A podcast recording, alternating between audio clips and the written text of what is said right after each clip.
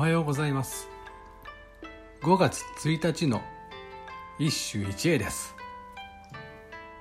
万葉集より大友のやかもち裏裏に照れる春日にひばり上がり心悲しも一人し思えば。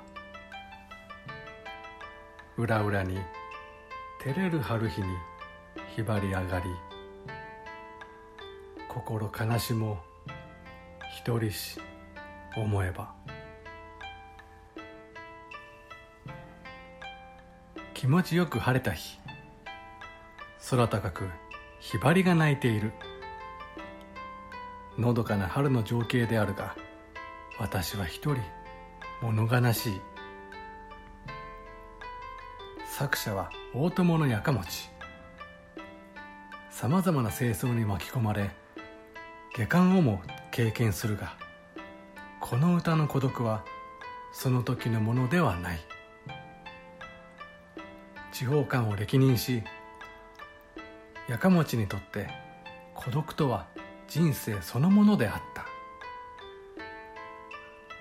しかし彼の独営家からは悲壮感はほとんど感じえない。むしろ環境用紙というような前を向く意志を強く感じる。今日の歌もそうだ。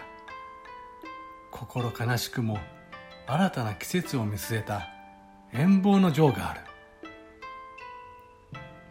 以上今日も素晴らしい歌に出会いました。